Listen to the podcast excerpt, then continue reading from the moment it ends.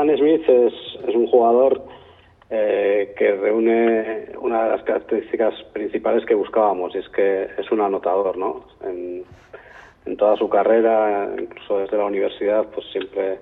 se ha caracterizado por tener facilidad para meter puntos, es muy buen lanzador desde la línea de tres puntos y, y además, pues bueno, es un jugador rápido en el uno contra uno y en situaciones de, de contraataque y creemos que es el, tipo de jugador que en un momento dado cuando